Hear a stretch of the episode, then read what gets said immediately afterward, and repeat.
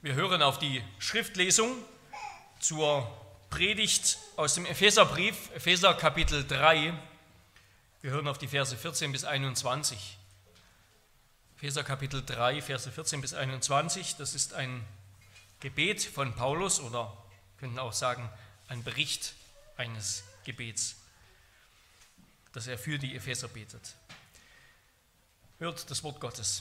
Deshalb beuge ich meine Knie vor dem Vater, von dem jedes Geschlecht im Himmel und auf Erden den Namen erhält, dass er euch gebe, nach dem Reichtum seiner Herrlichkeit mit Kraft gestärkt zu werden durch seinen Geist an dem inneren Menschen, sodass der Christus durch den Glauben in euren Herzen wohne und ihr in Liebe gewurzelt und gegründet seid dass ihr befähigt werdet, mit allen Heiligen zu erfassen, was die Breite, die Länge, die Tiefe und die Höhe sei, und die Liebe des Christus zu erkennen, die doch alle Erkenntnis übersteigt, damit ihr erfüllt werdet bis zu der ganzen Fülle Gottes.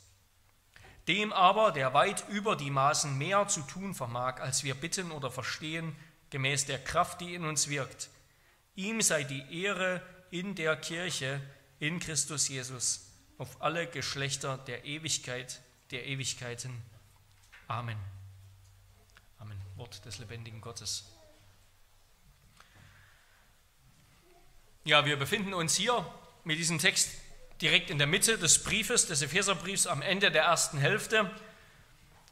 Wie ich schon gesagt habe, ist das eigentlich im strengen Sinne kein Gebet, sondern eher ein weiterer, Paulus hat schon einmal über sein Gebet für die Epheser berichtet, ein weiterer Bericht von Paulus Gebet für die Epheser, wie er also für die Epheser betet. Und wir dürfen hier bei dem Gebet des Apostels lauschen, damit wir auch von seinem Gebet lernen, damit wir von seinem Gebet gleich eine ganz grundlegende Lektion, ein ganz wesentliches Merkmal gesunder Theologie lernen, nämlich dass gesunde Theologie Gott verherrlicht, dass sie zum Gebet führt, ganz natürlich dass sie ihren göttlichen Ursprung dadurch erweist, dass sie Menschen vor Gott auf die Knie bringt. Unser Beten zeigt, was und wie wir glauben. Und Paulus Gebet ist hier schon auf ganz wunderbare Weise durchdrungen von, dem, von der Dreieinigkeit. Ja, wir sehen das hier. Paulus bittet den Vater, Vers 14 und 15, um drei Dinge. Er bittet ihn, dass die Gläubigen durch den Heiligen Geist, der aus der herrlichen Fülle des Vaters schöpft, dass die Gläubigen durch den Heiligen Geist gestärkt werden. Vers 16. Damit sie ihre Seelen, ihre Herzen, die ja bereits Christus gehören, damit sie in ihren Seelen zu einer angemessenen Wohnung Gottes werden, zu einer angemessenen Tempelwohnung des Herrn, des Herrn Jesus Christus. Und dass diese Gläubigen immer fähiger werden, die unbegrenzte Liebe, die in Christus ist, zu erkennen. Das bittet er.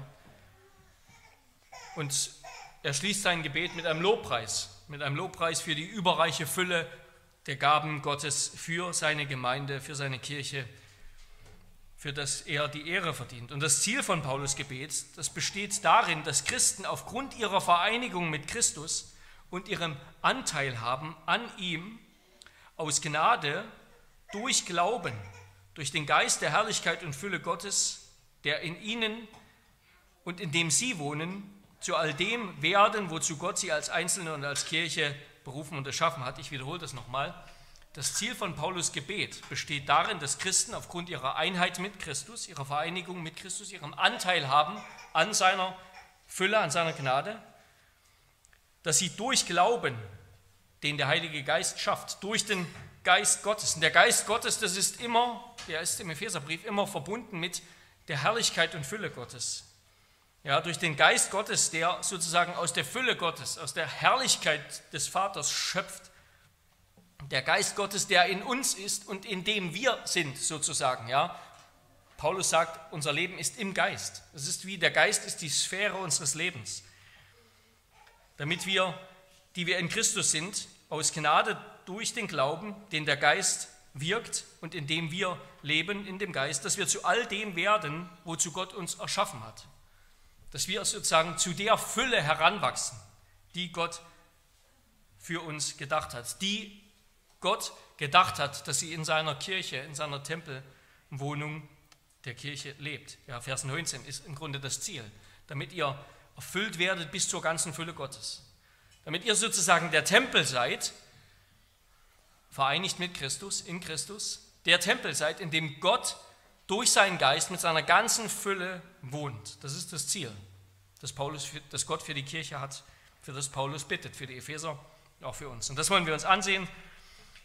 Paulus Gebet unser, mit diesen vier Punkten kommt zu eurem Vater in Christus, bittet um die Kraft seines Geistes, bittet um die Erkenntnis der Liebe Christi und ehrt ihn, denn er gibt Überbitten und Verstehen. Vers 14 schreibt Paulus in Vers 14, deshalb beuge ich meine Knie vor dem Vater, von dem jedes Geschlecht im Himmel und auf Erden den Namen erhält. Gebet, das muss nicht immer mit einer bestimmten Körperhaltung einhergehen. Ja, wir können im Sitzen beten, im Stehen, im Knien. Das muss nicht mit einer Körperhaltung einhergehen, aber es muss immer mit einer bestimmten Geisteshaltung, mit einer bestimmten Herzenshaltung einhergehen. Und die äußerliche Haltung, die kann dabei helfen, eine bestimmte Herzenshaltung, innerliche Haltung einzunehmen. Paulus beginnt sein Gebet damit, dass er seine Knie vor Gott beugt. Ja, ich beuge meine Knie vor Gott. Wie wir das zum Beispiel auch bei Jesaja lesen oder heute Morgen im Gottesdienst gehört haben, mir sollen sich alle Knie beugen, sagt Gott. Das ist Gottes Wunsch, dass sich alle vor ihm demütigen. Gebet beginnt mit der Haltung der Unterwerfung unter den König aller Könige, mit der Haltung, dass wir uns demütigen. Wer sich vor Gott nicht demütigen will, der kann nicht beten. Der will auch nicht beten, aber der kann auch nicht beten. Ist natürlich das Problem der Ungläubigen, ja, des natürlichen Menschen, dass er zu stolz ist, um sich vor Gott zu demütigen. Vor wem beugt sich Paulus aber? Er beugt sich vor dem Vater. Er beugt sich nicht vor einem verborgenen, angsteinflößenden, willkürlich erscheinenden Wesen, das ihn gleich auffrisst, wenn er sich nicht beugt. Er beugt sich vor seinem Vater. Paulus betet zu dem Vater. Gott ist der Archetyp, die Urform aller Vaterschaft, von dem jede, jede Vaterbeziehung, die es auf Erden gibt, hat in ihm, in Gott ihren Ursprung, spiegelt sein Wesen wieder. Aber ich denke nicht, dass Paulus das ist, was, dass das ist, was Paulus hier meint, also dass jede Vaterschaft sozusagen sich in Gott widerspiegelt. Das stimmt schon, oder, oder dass jede Vaterschaft das väterliche Wesen Gottes widerspiegelt. Die Formulierung hier, ich beuge meine Knie vor dem Vater, von dem jedes Geschlecht im Himmel und auf Erden den Namen erhält, dieses jedes, das kann in bestimmten Fällen und sollte auch hier besser übersetzt werden als ganz. Ja, also wir sollten besser übersetzen, die ganze Familie. Nicht jede, sondern die ganze. Also deshalb beuge ich meine Knie vor dem Vater, von dem die ganze Familie im Himmel und auf Erden den Namen erhält. Denn das Wort für Geschlecht, das ist im Grunde, das kann man, das bedeutet auch Familie. Ich beuge meine Knie vor dem Vater, von dem die ganze Familie im Himmel und auf Erden den Namen erhält. Also Paulus spricht von der einen Familie der Kirche, von der einen Familie der Kirche aus Juden und Heiden, die Christus erschaffen und vereint hat durch seinen Tod. Alle, die Christi Namen tragen, die haben denselben Vater in der Familie von Vater und Sohn, durch die wir eingefügt werden durch den Heiligen Geist, da zählen alle anderen Herkunftsunterschiede nicht mehr. Alle, alle, alle anderen Familienunterschiede, Hautfarben, Herkunftsunterschiede, nach dem Fleisch sozusagen, sie zählen nicht mehr, sie sind belanglos für die, die in Christus Jesus sind. Alle Gläubigen wurden in Christus adoptiert, zu Erben gemacht. Unter seinem Regiment ist eine heilige Verwandtschaft zwischen Juden und Heiden gestiftet worden, weil sie alle zu einem Leib gehören, weil sie alle in seinem Leib, im Leib des Herrn Jesus Christus mit Gott versöhnt worden sind. Calvin schreibt, nur eine einzige Blutsverwandtschaft ist anzuerkennen, sowohl im Himmel als auf Erden, nämlich dass wir zu Christi Leib gehören. Denn außerhalb von ihm wird man nichts als Zersplitterung finden. Er selber aber ist allein das Band unserer Gemeinschaft. In Christus haben wir alle, sind alle früheren Herkünfte unwichtig geworden. Es ist wichtig, dass wir zu der einen Familie gehören, die Familie, die mit dem Blut Christi erkauft wurde. Und wenn wir dazu gehören, dann kommen wir zu Gott als Vater. Und zwar immer. Bedenke also, wenn ihr betet, auch ihr Kinder, wenn ihr betet, dann beten wir nicht nur zu irgendeinem Gott, ne, den wir gar nicht kennen, sondern wir beten zum Vater zu unserem Vater in Christus. Er liebt uns schon, ja, er liebt uns immer schon, wenn wir kommen. Wir müssen ihn nicht erst gnädig stimmen. Er hat ja schon alles unternommen, damit wir zu ihm kommen können. Er hat schon den Höchstpreis bezahlt. Ja, es gibt es einen schöneren Anreiz zum Beten, als zu wissen, wenn wir beten, dann begegnen wir einem Gott, der sich freut, dass wir kommen, der sich freut wie ein Vater über die Nähe seiner Kinder. Der Sohn ist gekommen, nicht um uns vor dem Vater zu beschützen, sondern um zu zeigen, wie sehr der Vater uns liebt, damit alle Masken fallen. Und wir sehen, Gott ist wie ein Vater. Wie groß sein Wunsch ist, dass wir nicht sterben, sondern bei ihm sind und leben. John Owen hat diese Erkenntnis beschrieben. Er schreibt, nur wenige können ihr Herz und ihren Verstand zu dieser Höhe des Glaubens hinauftragen nämlich ihre Seelen in der Liebe des Vaters ruhen zu lassen. Er sagt, nur wenige können das. Sie leben darunter, in der unruhigen Region der Hoffnungen und Ängste, der Stürme und Wolken. Aber wie sie diese Stufe erreichen können, nämlich Gott als Vater zu kennen, wissen sie nicht. Das ist der Wille Gottes, dass er immer als unwandelbar gütig, freundlich, zärtlich, liebevoll angesehen wird. Und zwar in besonderer Weise als Vater als die große Quelle und der Brunnen aller gnädigen Zuwendungen und Früchte der Liebe. Um das zu offenbaren, kam Christus, Gott als Vater. Ja, dass Gott unser Vater ist, den wir nicht erst gewinnen müssen. Und darum dürfen und sollen wir zuversichtlich beten, denn wenn wir beten, begegnen wir dem Gott, der uns liebt. Er hat uns ja überhaupt erst veranlasst. Er hat gemacht, dass wir beten. Ja? Er freut sich, wenn du betest, darum komm ohne Angst und Sorgen. Er freut sich, wenn du betest, darum komm ohne Angst und Sorgen. Unser Gebet ist dann auch Teil unserer Antwort, der Antwort unserer Liebe zu ihm. Ja? Er freut sich, wenn du kommst, darum komm aus Liebe. Er freut sich, wenn du kommst, darum komm ohne Angst und Sorgen. Er freut sich, wenn du kommst, darum komm aus Liebe. Und je mehr wir über die Liebe des Vaters nachdenken, desto reifer und stärker werden wir als Christen. Er freut sich, wenn du kommst, darum komm wieder und komm öfter. Ja, Gott freut sich, wenn du kommst als dein Vater, darum komm ohne Angst und Sorgen. Er freut sich, wenn du kommst, darum komm aus Liebe, als Antwort deiner Liebe zu Gott. Er freut sich, wenn du kommst, darum komm wieder und komm öfter. Ja, Christus hat den ganzen, die, die Schatzkammer, die Waffenkammer Gottes, des Vaters für uns geöffnet. Das Passwort zu seiner Schatzkammer lautet Jesus und in ihm öffnen, öffnet der Vater die überreiche Fülle seines Segens. Und damit kommen wir zum zweiten Punkt. Zweitens, bittet um den Segen, bittet um die Kraft seines Geistes. Bittet um die Kraft seines Geistes. Er schreibt ab Vers 16, Paulus, dass er euch gebe, nach dem Reichtum seiner Herrlichkeit mit Kraft gestärkt zu werden durch seinen Geist an dem inneren Menschen, sodass der Christus durch den Glauben in euren Herzen wohne und ihr in Liebe gewurzelt und gegründet seid. Das war also der erste Teil über den Vater, den wir gerade besprochen haben. Es war im Grunde keine Bitte, sondern es war, ja, es war der Prolog, es war die Beschreibung, zu wem wir beten. Jetzt kommt die erste konkrete Bitte, für die, die Paulus betet für die Gemeinde in Ephesus, nämlich eine Bitte um Kraft. Eine Bitte um Kraft. Er bittet darum, dass die Heiligen in Ephesus am inneren Menschen gestärkt werden mögen durch den Geist des Vaters.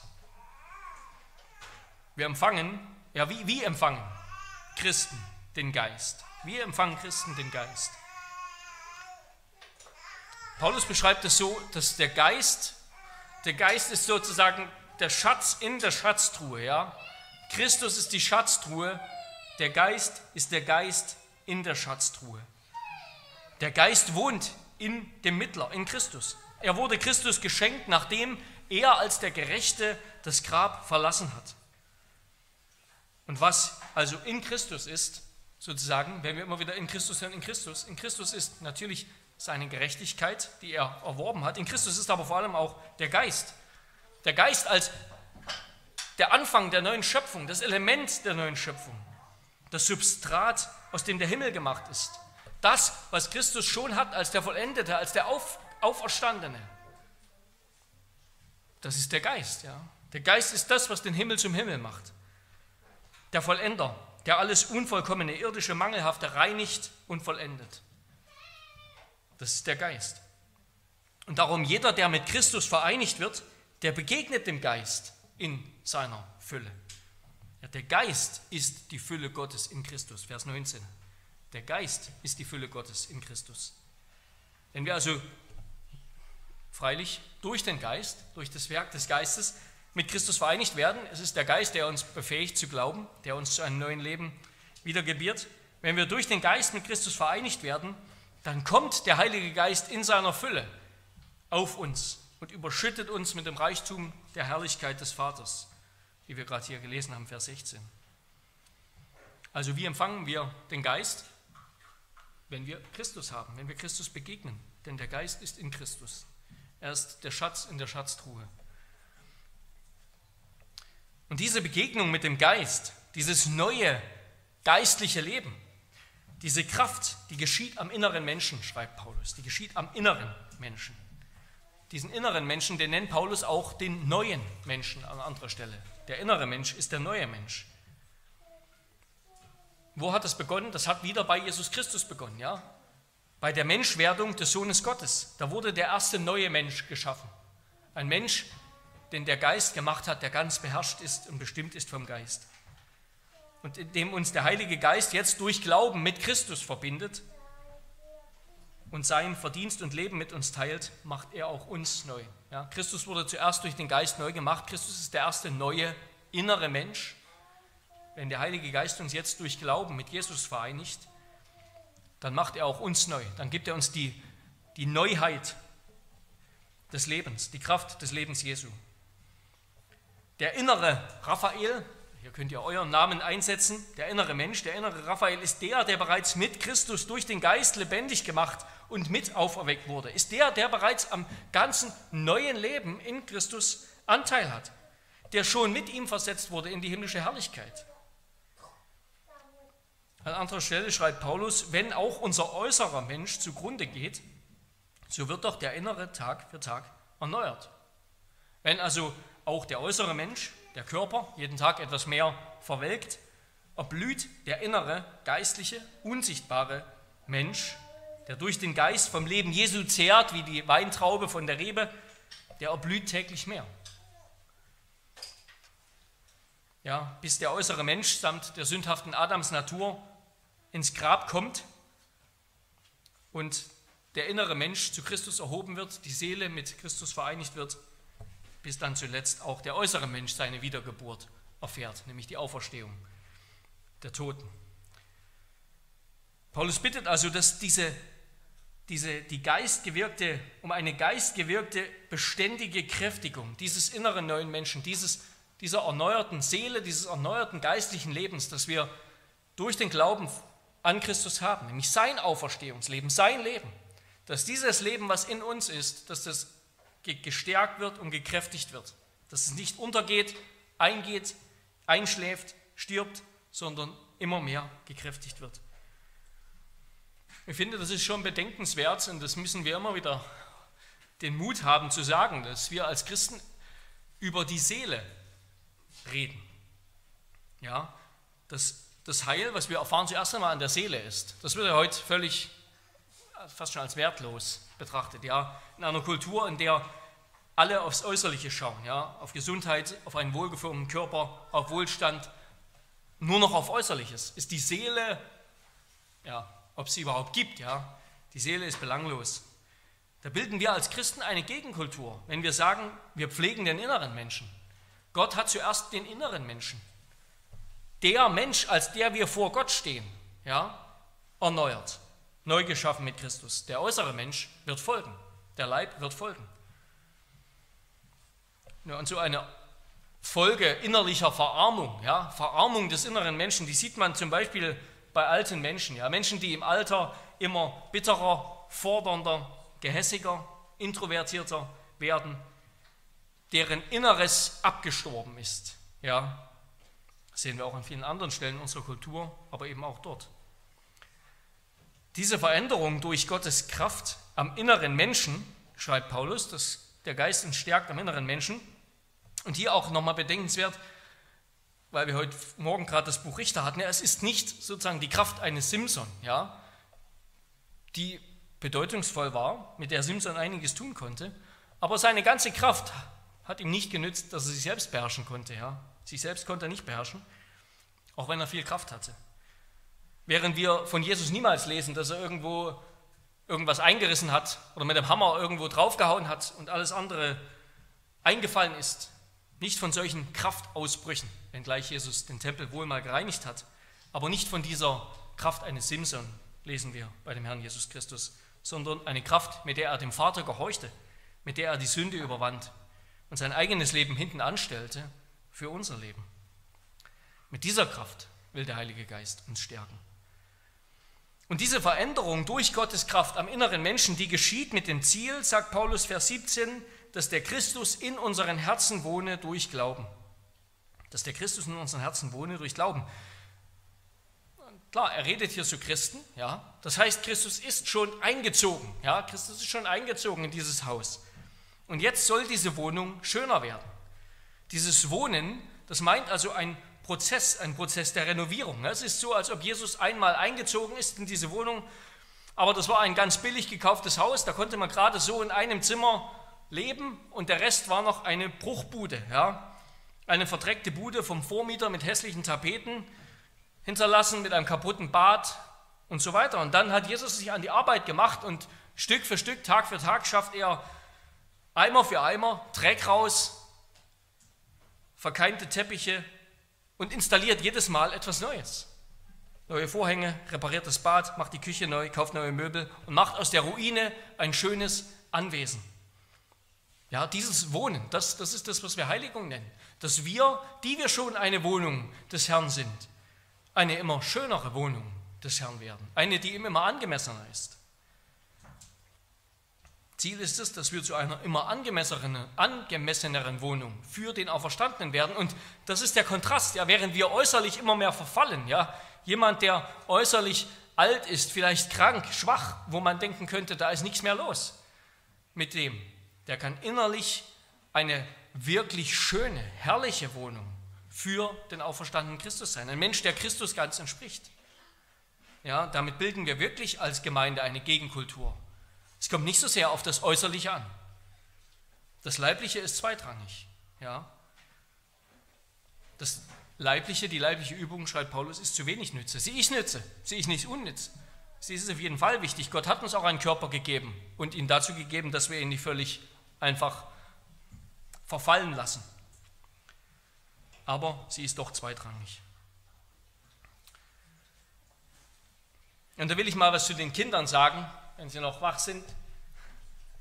Zu den Kindern. Wir wissen, dass wenn, wenn, wenn ihr oder wenn eure Eltern Gäste einladen nach Hause, ne, dann müsst ihr bestimmt vorher euer Zimmer mal aufräumen. Ja, wenigstens so ein bisschen, denn in ein aufgeräumtes Zimmer geht man ja viel lieber als in so, ein, in so eins, wo das Chaos herrscht, ne, wo man gar nicht reingehen kann, ohne auf Spielzeug draufzutreten. Und der Apostel beschreibt hier, dass Jesus in unser Leben gekommen ist, als es noch ganz unaufgeräumt war, unser Leben. Und jetzt macht er unser Leben immer schöner. Er räumt es auf. Ne? Das macht sein Heiliger Geist. Und deshalb wollen wir ihn oft bitten, Herr Jesus, lass mich ein Haus werden, in dem du gern wohnst. Lass mich ein Haus werden, in dem du gern wohnst. Das wollen wir bitten. Und ja, wer, wer, wer macht das, wer, wer bewerkstelligt diese Veränderung? Es ist der Heilige Geist. Ja? Der Heilige Geist ist sozusagen die Umzugs- und Handwerksfirma Gottes, der alles renoviert, der auch schon Erfahrung hat, damit Ordnung ins Chaos zu bringen. Denken wir an Genesis 1, Vers 2. Diese Welt, die voller Chaos war, und der Heilige Geist hat sie zu einer schönen, zu einem schönen Lebensraum gemacht. Und so auch hier. Der Heilige Geist ist die Umzugs- und Handwerksfirma Gottes, der aus, dem großen, aus der großen Schatzkammer Gottes, die Christus für uns aufgeschlossen hat, seinen Reichtum und seine große Kraft holt. Ja, er verhilft uns dazu, aufzuräumen, unser Leben aufzuräumen. Und wenn Christus, ja, also im Bild gesprochen, so ein schickes Lebenshäuschen aus uns macht, menschlich, wenn Christus sowas aus uns macht, dann bleibt eigentlich nur die Frage, ob das von anderen gesehen wird. Ja, es muss doch eigentlich von anderen gesehen werden, denn bildlich gesprochen sind wir ein Neubau in einer Siedlung von Ruinen. Wir sind Salz in einer ungesalzenen Welt. Wir sind Licht in der Finsternis. Menschlich gesprochen soll, soll unser Charakter, unser himmlischer Charakter, das innerliche Leben, was wir haben, was die um uns herum nicht haben, das soll deutlich werden. Gib mit diesen, also gib mit diesen Schätzen Gottes an, ja. Lade Ungläubige, lade Nachbarn und Freunde ein, lebt Gastfreundschaft. Und lasst sie dieses neue innerliche, geistliche Leben sehen, damit sie sehen, was diese Welt nicht hervorbringen kann, was nur Gott machen kann. Damit komme ich zum dritten Punkt, bittet um die Erkenntnis der Liebe Christi. Paulus schreibt, Vers 18, dass ihr befähigt werdet mit allen Heiligen, das können wir je länger, je mehr sozusagen, je mehr wir eine angemessene Wohnung für Christus werden, je mehr er Raum in uns gewinnt, desto mehr können wir seine Liebe erfassen, damit ihr befähigt werdet, mit allen Heiligen zu erfassen, was die Breite, die Länge, die Tiefe und Höhe sei und die Liebe des Christus zu erkennen, die doch alle Erkenntnis übersteigt. Er bittet also hier um die Fähigkeit, um das Vermögen, die Liebe Christi zu uns zu erfassen. Es geht also um die Liebe Gottes. Ja, die Liebe Gottes, liebe Geschwister, das ist doch das Größte, das Schönste und gähn und schnarch und dann schlafen wir zusammen. Ja, wer kennt sie nicht? Die christlichen Karten und Lieder und Spruchkärtchen und Gebete und Predigten, die nur so triefen von einer Liebessprache, von der Liebe Gottes.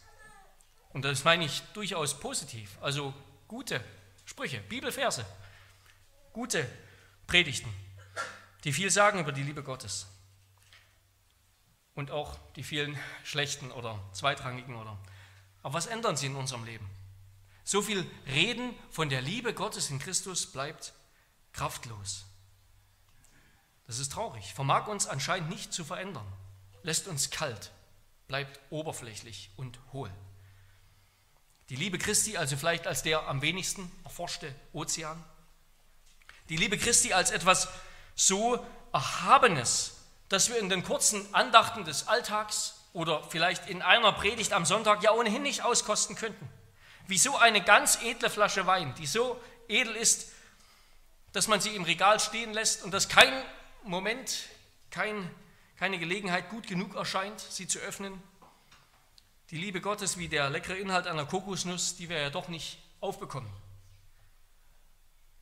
Das ist eine Klage, ja. Was soll ich mit einer Liebe, das meine ich ganz ernst, mit einer, auch mit der Fülle der Liebe Gottes, was soll ich mit einer Liebe, die mir alle Jubeljahre, vielleicht mal tiefe Momente der Freude und Einsicht und des Trostes schenkt, wenn ich dann alle Jubeljahre etwas mal davon verstehe? wie tief sie eigentlich ist. Aber im Alltag ist sie fern, fremdartig, unnahbar, irgendwie nicht hilfreich, diese Liebe Gottes. Ich wünsche mir einen Alltagsgott, der mich in den Untiefen des Alltags ermutigt und stärkt. Eine Alltagsliebe, die durch den Alltag trägt und doch immer wieder zugleich mein Haupt erhebt über die Wolkendecke, die dichte Wolkendecke, sodass mich das Licht Gottes erstrahlt, umstrahlt, erfüllt und erfreut. Kann Gottes Liebe das liefern oder ist sie dafür zu erhaben, sodass wir eben gar nicht rankommen? Paulus spricht hier von der, von der Breite, Länge und Tiefe. Im Griechischen gibt es nur einen Artikel. Von der Breite und Länge und Tiefe und Höhe, also der grenzenlosen, unerforschbaren Liebe Christi. Gottes Liebe in Christus ist unbegrenzt, sie ist unendlich. Das heißt also, um mal das zu sagen, was Paulus hier sagen will, uns, denen sie geschenkt ist, ist sie niemals fern. Sie ist immer da. Sie geht niemals zur Neige. Sie ist niemals alle. Es ist niemals Schluss damit. Wir haben sie niemals, wir sind niemals an den Rand davon gestoßen. Sie galt uns schon, bevor es die Erde gab. Sie ist der Grund, weswegen wir erschaffen wurden und existieren. Sie ist der Grund unserer Errettung. Um seiner großen Liebe, mit der er uns geliebt hat, hat er uns, die wir tot waren, durch die Übertretungen lebendig gemacht mit Christus. Gottes Liebe ist unvergleichlich und unermesslich. Gottes Liebe ist unvergleichlich und unermesslich. Sie ist souverän. Sie ist voller Barmherzigkeit und Mitleid. Sie kommt aus dem Herzen Gottes sozusagen. Sie ist heilig. Und seine Liebe rief uns ins Dasein. Ja, was ist Liebe? Was ist Liebe? Die Frage möchte ich den Kindern gerne einmal stellen. Können vielleicht die Eltern den Kindern später mal stellen. Was ist Liebe? Was gibt einer Mutter die Kraft, Stunde für Stunde, Tag für Tag, Woche für Woche, Jahr für Jahr, trotz ihrer Müdigkeit unermüdlich, trotz ihrer Kraftlosigkeit kraftvoll und beständig, obwohl sie genervt ist, geduldig und gütig, obwohl sie selbst traurig, hungrig, besorgt, voller Wünsche ist, all das hinten anzustellen und sich immer wieder ihren Kindern zuzuwenden und für sie da zu sein. Was gibt einer Mutter die Kraft dazu? Ihre Liebe. Aber Liebe ist ja eine Abstraktion. Ja? Wenn wir in den Alltag der Familie schauen, dann sehen wir die Liebe nicht. Wir sehen nur gekochte Essen, gewechselte Windeln, abgewaschenes Geschirr, gewaschene, aufgehängte, zusammengelegte Wäsche. Wir sehen nur sorglos, glücklich bespielte Kinder und sehr viel Arbeit und Selbstverleugnung hinter der Fassade. Wo ist die unbegrenzte die unfassbare Liebe Gottes in Christus, die uns so umgibt wie Mutterliebe ihre Kinder. Wo ist sie? Ja, sie ist auch im Sonnenaufgang und im Regenguss, in der Tasse Kaffee und in der Fähigkeit, ihn zu schmecken. Die väterliche Liebe der Vorsehung, die allgemeine Gnade Gottes oder wie wir sie nennen wollen. Und wo noch war es das? Ja, wenn wir in die Welt schauen, dann sehen wir die Liebe Gottes nicht. Ja? Die Welt sieht nicht so aus wie ein Ort, der von Liebe beherrscht ist, oder? Und leider können viele Menschen Gottes Liebe nicht sehen. Sie ist menschlichen Blicken verborgen. Sie strahlte am hellsten, als es am helllichten Tag stockfinster wurde. Weil die Sonne verfinstert wurde, als das Höllengericht über den Mann auf Golgatha ging. Und das ist es ja gerade, was Paulus hier sagt, ja? Er bittet darum, dass wir die Liebe Gottes erkennen, weil wir sie von uns aus nicht erkennen. Gott muss uns zuerst in die Lage versetzen, seine Liebe zu erkennen, weil wir sie eben sonst nicht verstehen, nicht sehen. Er muss uns zuerst lehren, mit seinen Augen zu sehen, mit seinen Sinnen wahrzunehmen, durch seinen Geist. Sonst bleibt uns die Liebe Gottes nämlich verborgen, weil wir sie mit unseren natürlichen Augen nicht sehen. Wir brauchen Gottes Geist, um das Geheimnis seiner in Christus offenbaren, nur in Christus offenbaren Weisheit und Liebe zu entdecken, zu heben und zu, und zu erfahren. Wir brauchen Gottes Geist, um das Geheimnis seiner in Christus, eben aber in Christus allein offenbaren Weisheit und Liebe zu entdecken, zu heben und zu erfahren. Durch ihn allein, durch den Geist allein können wir verstehen, was uns von Gott geschenkt ist in Christus. 1. Korinther 2, Vers 12. Also wo wird die unfassbare Liebe Christi für uns jetzt fassbar? Die Liebe einer Mutter ist im Alltag verborgen, haben wir gesagt. Sie wird aber deutlich, wenn es einen Unfall gibt, ja eine Not, eine Krankheit. Dann wird die unermüdliche Fürsorge, die Engelsgeduld, der Tag und Nacht währende Beistand, dann wird es deutlich. Ja, gerade besondere Notlagen offenbaren, offenbaren, was im Alltag unsichtbar ist, offenbaren große Liebe. Ja, besonders große Notlagen offenbaren große Liebe. Und genauso ist es auch bei Gott. Am Kreuz, am Kreuz, ans Kreuz müssen wir schauen und sehen dort die Liebe Gottes. Sonst verstehen wir es nicht. Wenn wir sie dort nicht sehen, sehen wir sie überhaupt nicht. Wir müssen ans Kreuz schauen. Dort sehen wir die Liebe Gottes, die in Ewigkeit nicht von uns lässt, die kein Gramm abnimmt und niemals zunehmen kann, denn sie ist unendlich. Dort beginnen wir die Liebe Gottes zu sehen und zu verstehen, die uns jeden Tag umgibt, die unsere Gebete erhört, die uns versorgt, die uns heiligt, die uns reinigt, die uns gerecht spricht, die uns vergibt, die uns erneuert, die uns korrigiert und vieles andere mehr. Dort sehen wir sie. Wenn wir sie dort nicht sehen, dann sehen wir sie gar nicht. Wir sehen sie, wie der Dichter beschrieben hat in dem Lied. Ich möchte zwei Strophen zitieren. Jesu meines Lebens Leben, Jesu meines Todes Tod der du dich für mich gegeben in die tiefste Seelennot, in das äußerste Verderben, nur dass ich nicht möchte sterben. Tausend, tausendmal sei dir, liebster Jesu, Dank dafür. Du hast lassen Wunden schlagen, dich erbärmlich richten zu, um zu heilen meine Plagen, um zu setzen mich in Ruhe. Ach, du hast zu meinem Segen lassen dich mit Fluch belegen. Tausend, tausendmal sei dir, liebster Jesu, Dank dafür. Am Kreuz sehen wir die Liebe Gottes in ihrer ganzen Fülle, in ihrer ganzen Kraft und Weisheit und Schönheit. Und deshalb wollte Paulus auch nichts anderes wissen, als er zu den Korinthern kam, als nur Christus und zwar als den Gekreuzigten. In ihm liegt unser Heil, alle Zeit sicher verwahrt und doch zugänglich für uns. Mit anderen Worten, in ihm liegt unser ganzes Heil, alle Zeit außerhalb und doch zugleich für uns. Auf Gottes Werk in Christus bleiben wir geworfen bis in Ewigkeit. Indem wir ihm vertrauen, verdienen wir nichts dazu, durch unseren Glauben verdienen wir nichts dazu, sondern wir bekennen und erkennen, dass wir nur leben, weil Christus in uns lebt und wir in ihm. Ja, all unser Wert liegt allein in ihm. Das heißt natürlich auch, wir werden nicht gerettet, weil unser Lebenshaus, um an Punkt 2 anzuknüpfen, weil wir in der Heiligung wachsen, weil unser Lebenshaus mehr oder weniger aufgeräumt ist durch den Geist im Verlauf unseres Lebens. Ja, nur eine einzige Gnadengabe des ewigen Lebens reicht von Christus bis in die Ewigkeit, nicht eine Reihe von Gnadengaben, die durch diese oder jene Zunahme in der Heiligung gewonnen werden. Ja, wir kommen niemals über diese Wahrheit hinaus, egal wie weit wir in der Heiligung wachsen mögen, wir kommen niemals über diese Wahrheit hinaus. Von Anfang bis Ende sind wir im Leben Christi und nur in diesem gerettet. Von Anfang bis Ende sind wir im Leben Christi und nur in diesem gerettet. Alle Fortschritte in der Heiligung, alle Veränderungen unseres Lebenshauses, alle Verschönerungen der Wohnung unseres Lebens sozusagen, dass es Christus ähnlicher wird, tut doch nichts zu unserem ewigen Heil dazu. Auch wenn Gott diese Früchte der Dankbarkeit und des Glaubens durchaus erwartet in seinen Kindern.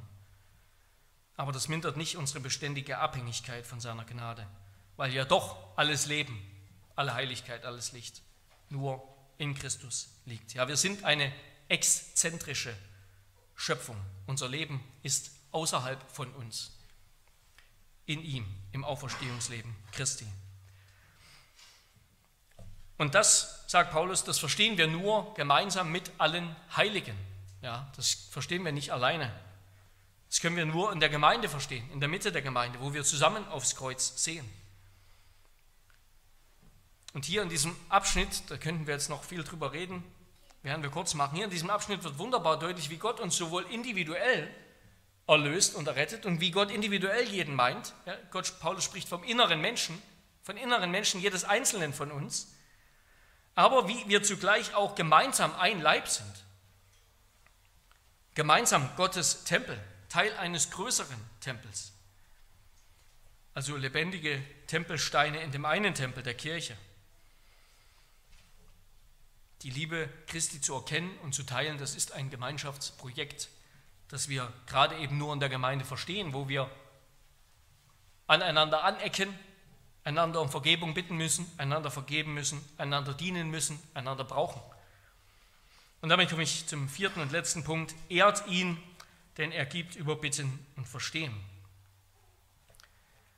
Paulus schreibt in Vers 19, damit ihr, das war das Ziel, damit ihr erfüllt werdet bis zu der ganzen Fülle Gottes. Dem aber, der weit über die Maßen mehr zu tun vermag, als wir bitten oder verstehen, gemäß der Kraft, die in uns wirkt, ihm sei die Ehre in der Kirche in Christus Jesus auf alle Geschlechter der Ewigkeit der Ewigkeiten.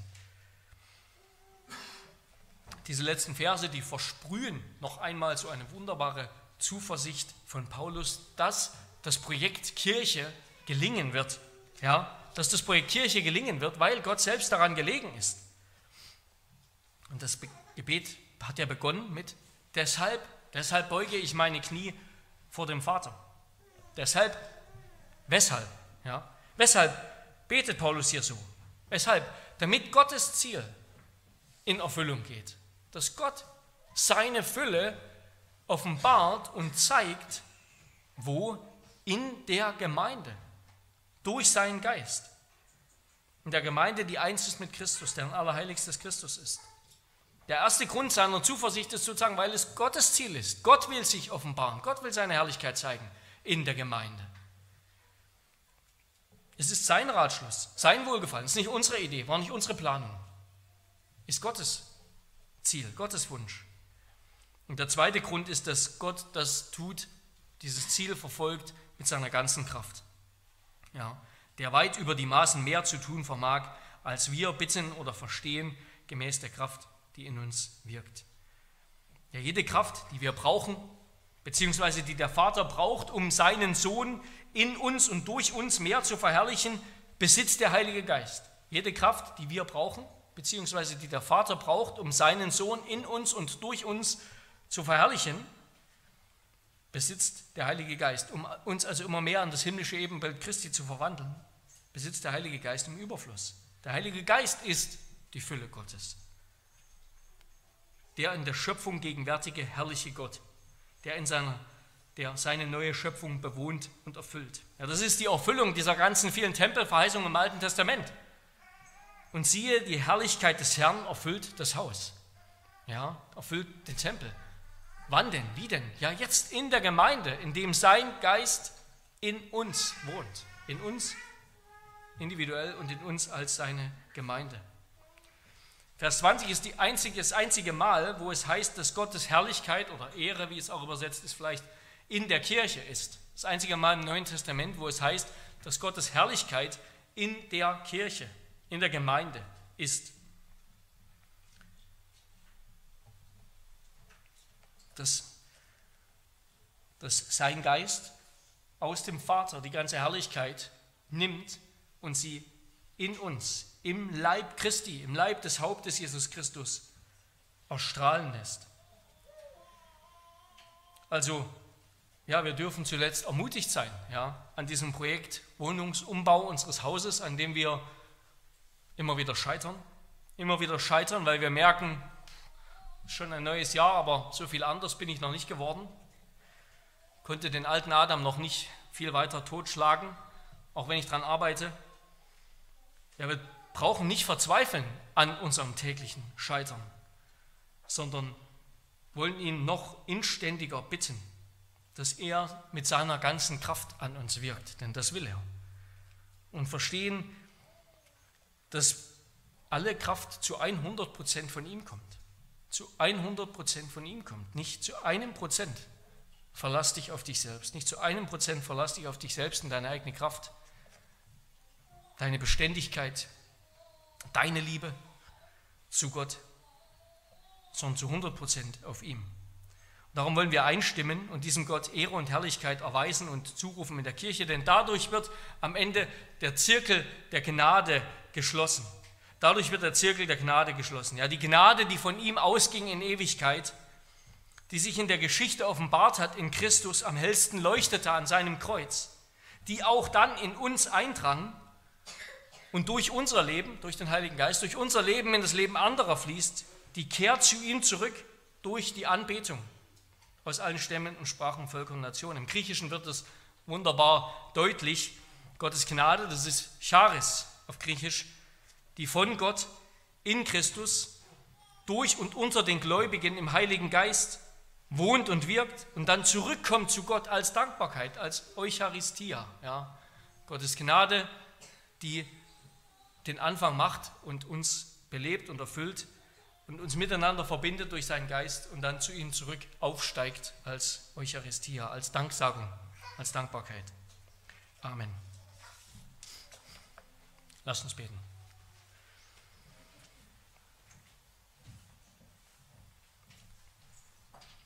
Heiliger Gott, wir danken dir, dass du uns an dem Gebet von Paulus lauschen lässt und dass du überhaupt den Apostel Paulus befähigt hast zu diesem gewaltigen, mutigen, großen Gebet. Herr, lass uns lernen, dir viel zu vertrauen, dir Großes anzuvertrauen, zu vertrauen, dass du uns verändern, verwandeln wirst und dich inständig darum bitten. Dich ganz darum bitten und uns dann dir ganz hingeben und ganz für dich leben.